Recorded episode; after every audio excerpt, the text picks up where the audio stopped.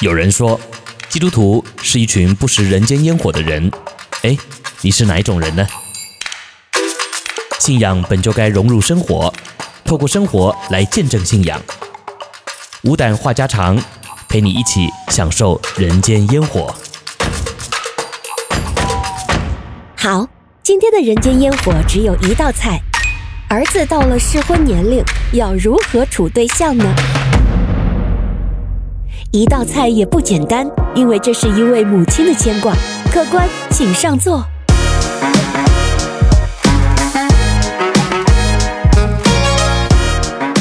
弟兄姐妹，主内平安，欢迎收听无胆话家常，我是永恩，我是周牧师。嗯，今天是二零二三年的最后一天啊。嗯，我们在这里首先代表我们前进教会以及天赋爸爸说话网，向我们各位亲爱的弟兄姐妹道一声新年好。嗯，还没到新年哈，但是已经要准备跨入新的一个时节了啊。是，哎，大陆的弟兄姐妹估计已经跨入了呢。哎，对耶哈，我们这个北美还是三十一号啊。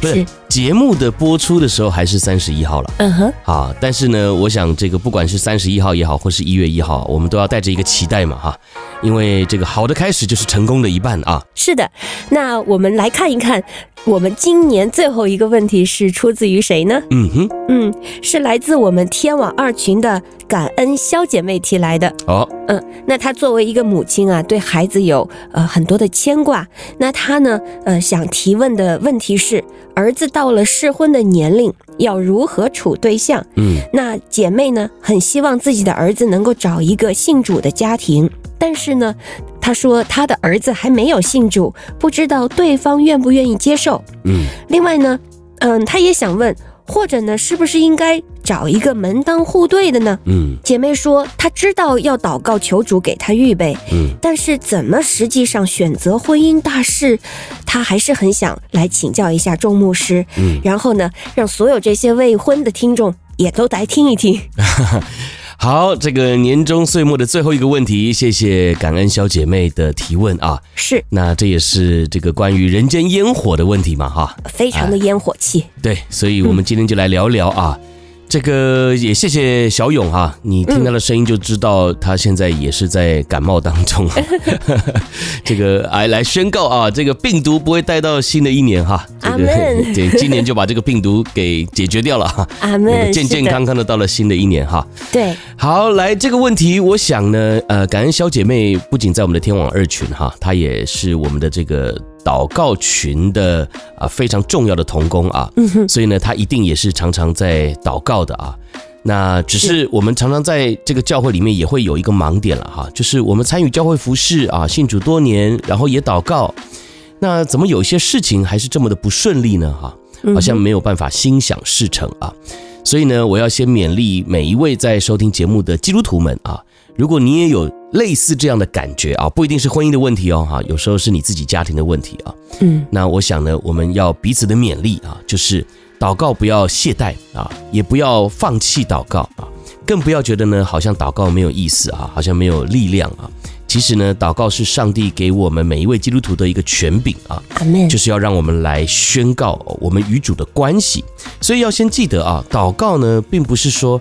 我们只要祷告了，主就一定会成就啊！嗯，记得在信仰当中，我们和神呢，永远是因着关系啊而蒙福的，而不是因着我们呃什么领圣餐啦、哈受洗啦、哈或者是好像服饰啊这些外表的样式而蒙福的啊。我们是因着关系，所以呢，你跟神祷告，基本上就是你看重这个关系。祷告就是和神说话嘛，啊，是。所以呢，夫妻之间有说话，哎。就能够维持这个关系啊，你跟儿女之间有说话，也能够维持这个关系啊。所以呢，朋友之间啊，真正的好朋友啊，也是因为我们彼此能够谈得来啊，我们能够谈心，才能够有那个关系嘛。哈，好，所以呢，说回来，在这个问题上面啊，儿子到了适婚年龄，要如何处对象啊？诚实讲，今天啊，我们当然要来祷告啊，因为呢，要把这件事情交给神，为你的儿子祷告啊。然后呢，当然还有另外一件事情啊，也是一个应用哈，就是你看到祷告就是我们跟上帝说话，嗯，我们说主啊，我把我的儿子交给你了啊，那我们跟上帝有一个关系，对不对？但是今天你希望你的儿子能够进入婚姻，或者是他的生活形态有一些改变啊，那你是不是也应该要跟你的儿子说说话呢？啊，也就是说，那你也要跟你的儿子呢建立这一层的关系啊。所以呢，啊，基本上啊，我不太知道啊，感恩姐妹跟这个儿子的关系啊，呃，到了一个什么样的程度吧？哈，因为你知道儿子嘛，这个越长越大哈，特别到了呃青少年的时期啊。会有所谓的叛逆期，是。那这个叛逆期的时候呢，呃，除了这个小孩啊不想要跟这个长辈啊，或者是这个父母出去玩啊在一起之外呢，他还有他自己独特的想法，嗯，甚至有时候所谓的叛逆啊，就是你说一，他就偏要二啊，你说东，他就偏往西啊，所以呢，有时候这种的叛逆期，这个是我们成长的必经的路程了哈。是的。可是呢，透过呃这个所谓的说话啊。关系的建立，有时候呢可以消弭一点这样子的一个叛逆期所带出来的后果啊，所以呢，我想哈、这个儿子到了适婚的年龄，现在还没有找到对象啊，这个当然方方面面有很多的原因了哈、那当然，呃，小姐妹的提问当中的描述啊，也没有讲太多啊，所以我们也没有办法好像针对某一个事件呢，呃，给予一个建议啊，或者是。看看能够怎么样来帮助小姐妹啊？但是我想，呃，大体上来看呢，呃，主要就是建立关系啊。嗯，所以呢，哎，我们先来到上帝面前祷告求问啊，求主呢给我们有智慧，让我们知道怎么样来教养我们的儿子，或者是引导我们的儿子、我们的孩子了哈。然后呢，啊，如果可以的话，我们也求神开路啊，让呃整个教会的氛围啊，能够来影响孩子。啊，因为呃，肖姐妹也提到嘛，哈，她还不信主，就是这个儿子啊还不信主啊。那但是呢，他很希望这个孩子呢能够找一个信主的家哈，或者是能够找到一个信主的对象嘛，哈。这个当然是非常好的一个盼望哈，对，也是呃也应该要有这样子的一个想法哈。特别我们基督徒，圣经里面说呢，信与不信不能同父一轭嘛，哈，嗯，所以呢。我想今天我们在啊探讨这样一个婚姻大事的问题的时候啊，我们还是要朝着这个方向来努力啊，来啊寻求神啊。但是呢，问题就是在今天我们不能只是光祷告啊，我们自己做父母的啊，也得要来学习怎么样按照圣经的教训啊，来为儿子呃祈求啊，或者是呢，我们用一个什么样正确的、符合圣经的态度来啊引导我们的孩子。嗯，那今天呢，我想要和大家分享一段经文哈，在创世纪啊，创世纪呢，呃，这也是我们现在天网灵修的一个进度啊，我们要稍微回去看一下啊，在第二章，我们请小勇帮我们念好不好？好的，呃，创世纪的第二章，我们来读二十四节。创世纪二章二十四节说：“因此人要离开父母，与妻子联合，二人成为一体。”好，谢谢小勇啊，带着这个。感冒的烟嗓哈，还要帮我们读经，辛苦了啊！来，这节经文呢是讲到神创造这个啊人的时候啊，特别后面还有多出来的一段注解啊，因为前面呢呃就提到说耶和华神说那人独居不好啊，讲的就是亚当啊，所以呢神就为他造了一个夏娃啊，就是配偶来帮助亚当啊，然后呢。呃，经文走到了这里啊，就讲到说，因此人要离开父母。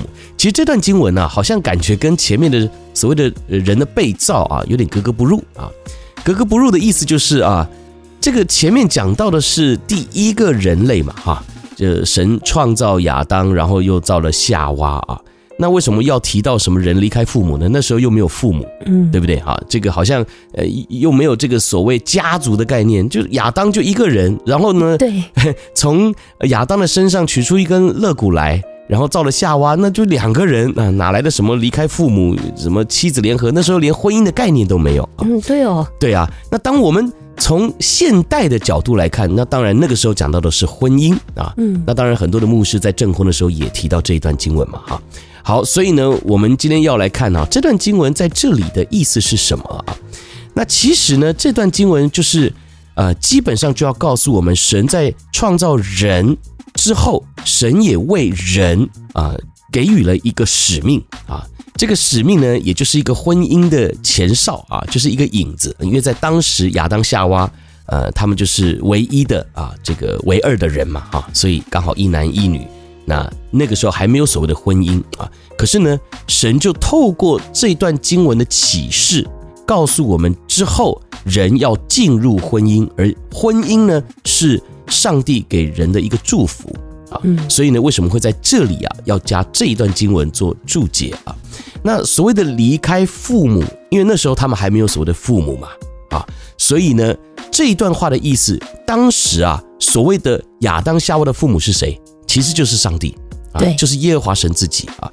那离开的意思倒不是说哦要离开神啊，不是，而是要告诉他们一件事实，就是今天一男一女出来了。来，这个男的是被赋予了管理的角色，对不对？好，那这个女的呢？啊，夏娃是被赋予了帮助者的角色。好，所以呢，也就是他们两个人都有神所赋予他们的工作。那离开父母的意思呢，就是要让他们从现在开始啊，对自己的生活负责，他们要负起责任来了啊。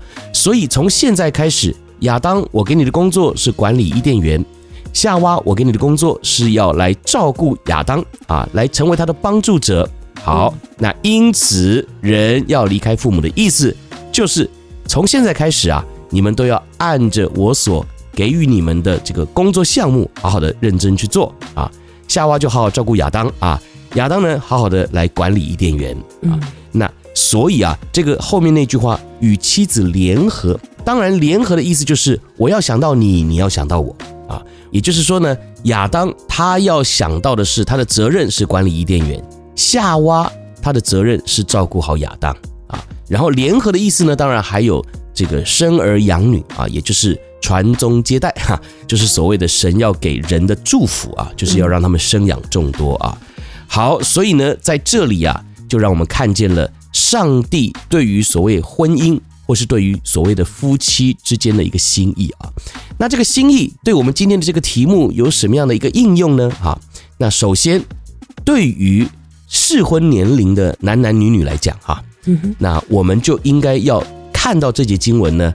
来负起一个面对生活的责任啊，也就是说，今天我们长大了啊，然后我们进入了适婚年龄，我们不能够再一直依靠父母了啊。是，所以在收听节目的朋友们啊，如果你是适婚年龄的人啊，那面对婚姻大事啊，我想我们不应该逃避啊，我们呢，呃，当然也不能够强求了哈，但是呢，在等候跟。这个所谓积极的去面对的过程当中啊，我想我们也要有智慧的去拿捏啊，嗯，也就是我们不能够一直只是等着啊，那等着也是嗯不对的嘛啊，我们还是要积极的让自己有机会进入婚姻。那这个所谓的积极呢，就是去面对人群啊。现在有很多的人所谓的社恐嘛哈，那我想呢，这个如果你是有社恐的人，或者是你不习惯面对人群的人，那你就要让自己呢稍微突破一点啊。去学习呃交朋友啊啊，或者是跟朋友聊天呐啊，甚至呢是勉强自己呃走出去啊。那当然另外一个层面呢，也就是说我们不用太激进哈，也就是说好像呃一直以来就觉得没有朋友，然后不知道怎么办，就很有压力，也不需要啊，就是按部就班的按着目前呢你能够去承受的范围啊去交朋友啊。总之啊一句话。就是要有所突破，你不能够今年社恐，明年还社恐，那不可以啊！你今年社恐，但是你可以给明年许下一个愿望啊！我今年一个朋友都没交到，但明年我想要多交两个新朋友，哎，这也可以嘛，对不对？对，或者是多交一个新朋友也可以啊！所以呢，呃，你不用给自己。啊，好像设下一个非常大的目标，我明年要来个 呃三十个朋友哈，要来交个五十个朋友，那也倒不必啊。所以呢，我想这个就是有一个中庸之道吧哈，过犹不及都不好啊，但是一定要有所突破啊。这个呢是对啊未婚男女说的啊，也就是这些我们已经进入了适婚年龄的男男女女啊，弟兄姐妹啊，我们的一个勉励啊。好，但是呢，我们也要回到肖姐妹的问题啊。今天我们看到肖姐妹的提问当中，哎，其实做父母的啊，我们也要从这节经文当中得到一个应用跟学习，是。是什么呢？经文说啊，人要离开父母啊，这个呢听起来好像是对这个适婚年龄的弟兄姐妹说的啊，单身的姐妹弟兄说的啊，但其实他也是对父母说的啊，嗯，对父母说的是什么呢？就是父母啊，到了这个孩子适婚年龄的时候啊，我们也得要学习放手啊，我们不能够一直在紧紧的抓着的啊。那你看肖姐妹的提问啊，她当然是求好心切啊，也是非常的迫切，希望她的孩子一方面呢能够信主，一方面呢能够啊找到呃另一半啊，能够处对象啊。这个当然是对于一个母亲的一个牵挂、一个渴望啊，父母都一样啊。但是啊，我们还是回到圣经里面来看啊，我们所谓的交托仰望啊，其实有时候啊，只是在口头上面啊交给神，但是呢，我们为孩子的计划啊，还是百般的呵护啊，还是百般的细腻啊。这个计划，哎，这个现在已经到年底了啊，哎，明年来这个你要认识谁，你要怎么样，我帮你安排这个，又帮你安排那个哈，又一大堆啊。说实话。所谓的学习放手啊，交给神的意思呢，就是最后最后你就只剩下祷告了。嗯，你不用再帮你的孩子计划这个又再计划那个了，因为按照经文的应许啊，是人要离开父母，也就是父母呢也得要学习放手。你不能说孩子们说我离开父母了啊，我符合圣经的教导了，结果父母呢紧紧抓着啊，那个锁链还是锁的牢牢靠靠的啊，不放手。牧师，哎，哎我我插问一句啊，好。亚伯拉罕不也是差差派他的老仆人帮他儿子以撒来找老婆吗？对对对，这个我想有点不太一样哈，因为呃，圣经当中的一些呃故事啊，特别对于人物的故事啊，有时候是发生在他身上，不一定发生在我身上啊。嗯，所以呢，讲到亚伯拉罕啊，那你说亚伯拉罕神要他献以撒。那难道我也要把我的微微献出来吗？这个也是有点难啊。那你看整个圣经里面就是一个信心之父啊，就是这个亚伯拉罕啊。那他被上帝呼召要把以撒献出来，那我们这些人听起来不就很惨吗？那以后我们这个呃年老了才有孩子的，那还要献出来，那很恐怖啊。不过我想，嗯，我能理解的就是。嗯，您说的重点是父母不能因为这个事情而产生焦虑，因此紧紧的抓住不放。对，在我看来，如果父母他可以不带着焦虑，诶，如果他发现有一些资源，他可以为儿女嗯牵线搭桥，其实这也是一种恩典。对，只是不要因为这个事情而成为了父母的焦虑和重担。对，以至于呃可能对神都也失去了信心，这样子。没错，没错。而且呢，我还要另外再提一件事啊。就是你看啊，我刚最前面的开头讲到的是和神建立关系是透过说话嘛，嗯，那我们要跟儿子跟啊孩子建立关系嘛，啊，对，那这也是透过说话嘛。好，刚才小勇提到一个非常重要的关键啊，我们呢如果还一直带着焦虑，我请问你啊，你今天跟孩子说话时的语气，那个氛围，是不是也把这样的压力带给他？没错，肯定的嘛哈，所以他其实会很反感啊。你动不动就在为我的婚姻祷告，动不动呢这个三言两句啊，就是告诉我要赶快结婚，赶快怎么样找对象啊。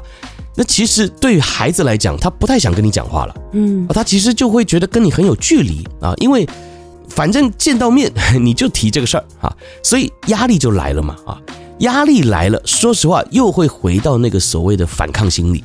啊，就是说，今天我我第一个我就不想跟你吃饭了，不想跟你见面了啊。嗯，然后哎，好不容易想说，哎，反正自己的父母嘛，还是吃个饭，还是见个面，就是有点类似，就我给你个机会吧。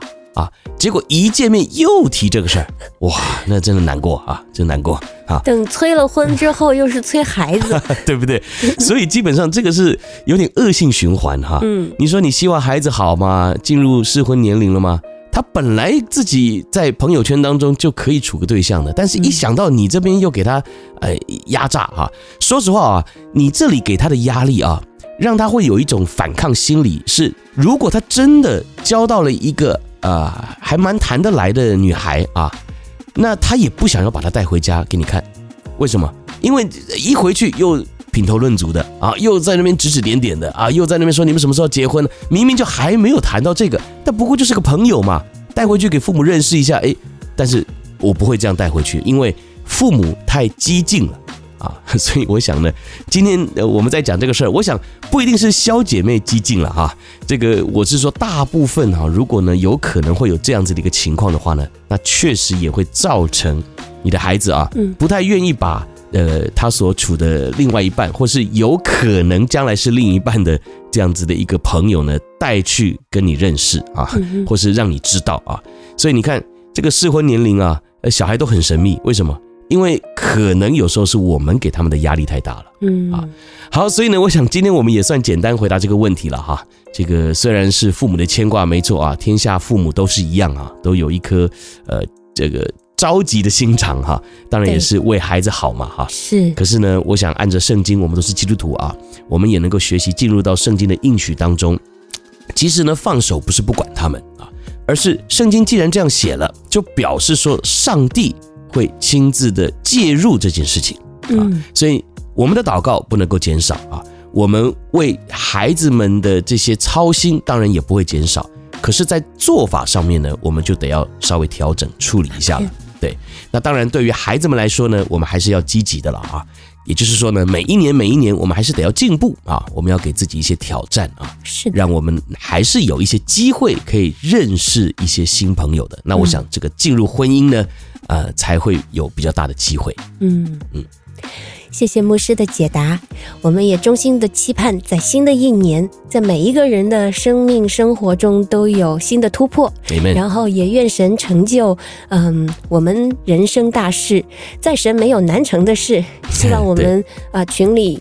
嗯，所有的家人都能够对神有信心。Amen。不管是做父母的还是做孩子的，是已婚的还是未婚的，是我们在自己所期盼的事情上都仰望主，也等候主，Amen。积极的做出相应的啊、呃、自我的调整和进步。没错。好，那最后就再祝大家新年快乐，新年蒙恩喽。嗯哼，我们就明年见喽。是，好。嗯，我是永恩，我是周牧师，拜拜。拜拜。